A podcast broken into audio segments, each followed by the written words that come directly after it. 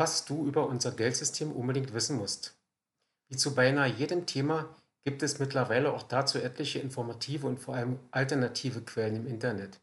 Was jedoch einem aufmerksamen Beobachter dabei auffällt, ist, dass es nur sehr selten eine rein sachliche, also wertungsfreie Darstellung der Besonderheiten unseres Finanzsystems gibt. Genau deshalb ist dieses Audio entstanden. So lasse dich also von mir mitnehmen und die Adlerperspektive betrachten, damit du das sehen kannst, worum es wirklich geht. Nicht nur im Großen, sondern auch im Kleinen, was dein eigenes Portemonnaie meint. Warum ist es keine Zeitverschwendung, sich mit der Geschichte und den strukturellen Besonderheiten des Geldsystems zu beschäftigen? Ich stelle diese Frage ganz bewusst, denn es mag sein, dass du zu jenen Menschen gehörst, die voller Ungeduld immer eine schnelle Lösung haben wollen. Ganz egal, ob bei einem Arztbesuch oder in finanziellen Angelegenheiten. Dazu ein kleines und, wie ich finde, alltagstaugliches Beispiel. Wir leben in einer Welt, die von sogenannten Spezialisten dominiert wird. Jene werden durch unser aktuelles Bildungssystem ganz bewusst herangezüchtet. So geht man beispielsweise zu einem HNO-Arzt, wenn man ständig Ohrensausen oder gar Tinnitus hat, in der Hoffnung, dort eine passende Pille oder Medizin gegen die verspürten Symptome zu erhalten. Nun kann es nicht nur sein, sondern ist sogar sehr wahrscheinlich, dass die eigentliche Ursache für diese Beschwerden auf höherer, also energetischer oder gar informeller Ebene liegen. In diesem Fall ist ein HNO-Spezialist der ausschließlich auf körperlicher Ebene praktiziert, mit einer erfolgreichen Behandlung, sprich Heilung, schlicht überfordert. Stattdessen braucht es einen sogenannten Generalisten, also jemanden, der seine Analyse eben auf jenen höheren Ebenen ansetzt, um die richtige Diagnose stellen zu können. Erst wenn auf diesen Ebenen aufgeräumt, also die Ursache ermittelt ist, verschwinden die körperlichen Symptome, was wir als Heilung wahrnehmen. Wie kannst du diese Erkenntnis nun auf der Ebene des Geldwesens anwenden?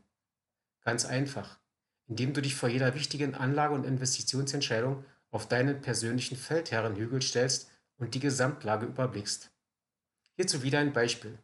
Angenommen, die offeriert dein Finanzberater, ganz gleich ob als Bankangestellter oder unabhängiger Makler, jetzt gerade ein verlockend klingendes Angebot im Aktienmarkt. Er schwärmt für eine ganz bestimmte Aktie und zeigt dir ihre Preissteigerung während der letzten drei Monate, in unserem Fall also für das zweite Quartal 2020. Dabei siehst du auf einen Chart, der eine steile Kurve nach oben zeigt und beispielsweise um satte 70 Prozent ansteigt. Dein erster Impuls ist vielleicht, ja, diese Aktie will ich auch haben, denn sie verspricht mir schnellen Reichtum. Falls du dich davon beeindrucken lässt und sofort handelst, hast du bereits viel Geld verloren, und zwar an jene Profi-Investoren, die eben jene 70 Prozent oder auch mehr realisieren, weil sie zum richtigen Zeitpunkt am richtigen Ort waren und dir ihre Aktien teuer verkaufen. Bleibst du hingegen in der Ruhe und erhebst dich in die Adlerperspektive, dann wirst du vielleicht solche Beobachtungen machen wie diese hier.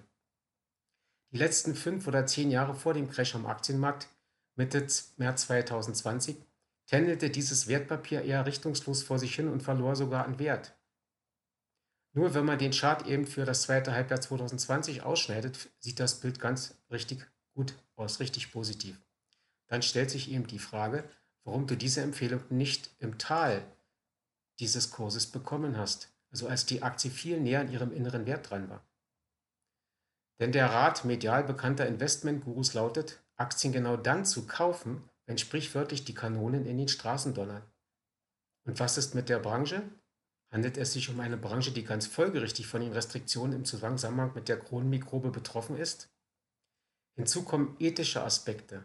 Ich zum Beispiel beteilige mich grundsätzlich an keinem Unternehmen, das sich mit ihren Produkten oder Dienstleistungen gegen das Wohl der Menschen richtet. Und zwar ganz egal, wie lukrativ die Rendite zu sein scheint. Dabei denke ich zuallererst an Pharma- oder Rüstungsfirmen, um nur die markantesten zu nennen. Was ich damit ausdrücken möchte, ist, dass du generell erst das große Bild anschauen solltest, bevor du dich in das Kleingedruckte vertiefst. Zum großen Bild des Themas Geld gehören die Strukturen unseres Finanzsystems. Je besser du diese Struktur und seine Entstehungsgeschichte verstehst, desto sicherer fühlst du dich mit allen Finanzentscheidungen. Ich werde darauf verzichten, langatmig bei der Entstehung des Tauschhandels vor tausenden von Jahren zu starten, sondern dir stattdessen wiederum ein plastisches Beispiel dazu liefern, das äh, ich in meinem Buch vom Systemopfer zum Wohltäter entlehne. Das Monopoly-Spiel als Schule fürs Leben. Unser Finanzsystem erscheint zwar komplex, kompliziert ist es jedoch nicht. Nur ist es wie beim legendären Monopoly-Brettspiel wenn du dessen Regeln nicht wirklich begriffen hast, brauchst du viel mehr Glück als Verstand, um einmal zu gewinnen. Du kennst das legendäre Spiel aus eigenem Erleben? Gut, dann lass uns in Gedanken eine Runde spielen. Stell dir also vor, du sitzt gut gelaunt mit drei Bekannten am Tisch und freust dich über dein Spielstartgeld.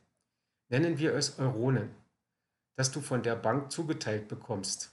Nehmen wir an, du verkörperst in dieser ersten Runde das, was bei den Banken, Sparkassen, Volks- und Raiffeisenbank in Deutschland als konservativer Anlager tituliert wird. Damit wird landläufig jemand kategorisiert, der Sicherheit und fixe Zinserträge einer potenziell attraktiveren Rendite für das Eingehen eines höheren Risikos vorzieht. Sei das Motiv dafür nun allgemeine Verlustangst oder der fehlende Mut, mit unternehmerisch, sprich eigenverantwortlich zu handeln. Dieser Anlegertyp gilt als vorsichtig und skeptisch. Während deine Spielpartner emsig und konsequent investieren und jede freie verfügbare Straße oder die Bahnhöfe aufkaufen, erfreust du dich zunächst an deinen hohen Bargeldbestand, der zudem noch anschwillt, weil du zügig deine Runden drehst, komplett fixiert auf das Passieren des Losfeldes und die damit verbundene Belohnung in Höhe von 4000 Euronen. Dein Wohlgefühl währt exakt so lange, bis du das erste Mal vom Würfelglück verlassen wurdest. Du landest in einer Mittelklasse-Gegend, wo bereits ein Haus errichtet wurde, an dessen Eigentümer du jetzt Miete abdrücken musst. Dumm gelaufen, denkst du, aber diese Runde habe ich fast geschafft. Und dann klingelt erneut die Kasse. So wird mein Verlust kompensiert. Noch etwas rattert in deinem Hinterkopf. Ich warte auf die richtige Gelegenheit, um mir eine, eine Immobilie am richtigen Standort zu kaufen. Am liebsten hätte ich ja den Opernplatz und vielleicht später noch das Wasserwerk, aber erst, wenn ich genug Bares habe. Wie immer im Leben kommt es ganz anders als erwartet. Du bekommst nämlich vom Universum nicht automatisch das, was du willst, jedoch stets das, was du tatsächlich brauchst. In deinem Fall ist es eine Lektion. Kurz bevor du dich nämlich entschlossen hast, endlich zu handeln, landest du in einer Nobelgasse. Damit nicht genug des Unglücks, denn dort steht sogar ein Hotel drauf. In deutlich gedämpfter Stimmung zählst du den Papierstapel durch und musst ihn zu großen Teilen dem über beide Backen grinsenden Hotelier überreichen. Erst jetzt, jetzt reicht es dir. Du denkst dir und beschließt, die nächste freie Straße zu kaufen, um auch endlich Miete zu kassieren. Bei der Analyse des Monopoly-Brettes realisierst du, dass kaum noch Karten bei der Bank liegen und du nur du noch mehr als einmal würfeln musst, bis du in Reichweite einer noch verfügbaren Immobilie bist. Und dann passiert es, das nächste Unglück. Die Würfel bringen dich erneut auf ein besetztes und schon bebautes Feld. Deine restlichen Ersparnisse wechseln den Besitzer. Aus die Maus, bist raus. Na schön, ich verstehe. Nach diesem frustrierenden Erlebnis möchtest du in eine andere Rolle schlüpfen, richtig? Gut, da hätten wir noch den renditeorientierten Anleger zur Auswahl, der nicht zu risikoscheu ist wie du es in dem etwas plakativen Beispiel der ersten Monopoly-Runde warst. Besser? Wir werden sehen. Du bist gut drauf und in Kauflaune. Vom Hören sagen glaubst du zu wissen, dass Immobilien langfristig eine gute Wertanlage sind. Deshalb bist du voller Zuversicht, diese Runde zu gewinnen. Die erstbeste Gelegenheit nutzt du zum Straßenkauf in einer preiswerten Gegend. Wenig später legst du dir einen Bahnhof zu, denn Menschen reisen viel und müssen dafür zahlen. Deine Komme über Losgeld konvertierst du in eine nächste Straße und schon denkst du über einen Hauskauf nach. Das steigert schließlich die Mieteinnahmen. Deine Mitspieler handeln zögerlicher und kaufen gezielter ein. Du machst Tempo und alles, was an Geld für das Überschreiten des Losfeldes kommt, geht sofort in Asphalt und Steine. Es läuft. Dein Sammelrausch wird je unterbrochen, als du ausgerechnet bei einem Mitspieler auf der Schlossstraße parken musst. Die exorbitante Miete für das dort stehende Haus kannst du schlicht nicht aufbringen weshalb du gezwungen bist, dein eigenes Haus in preiswerter Gegend, abzubauen. Kurz darauf landest du erneut in einem teuren Kiez und es ist immer noch kein frisches Bargeld für die anstehende Mietzahlung da. Dir fehlt nicht nur Bares, du musst jetzt sogar bei der Bank einen Kredit aufnehmen, um die Mietschuld beim Straßeneigentümer zu begleichen. Da ist es nur ein schwacher Trost für dich, dass auch zwei andere Mitspieler längst hoch verschuldet gegenüber der Bank sind. Du ahnst schon, wo deine Rolle hier endet, oder? Genau im Bankrott. Du bist, ebenso wie zwei andere Konkurrenten, wenig später zahlungsunfähig.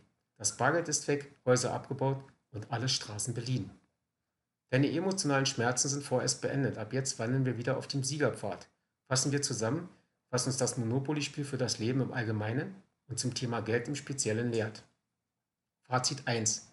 Es gibt letztlich immer nur einen Gewinner am Spielbrett.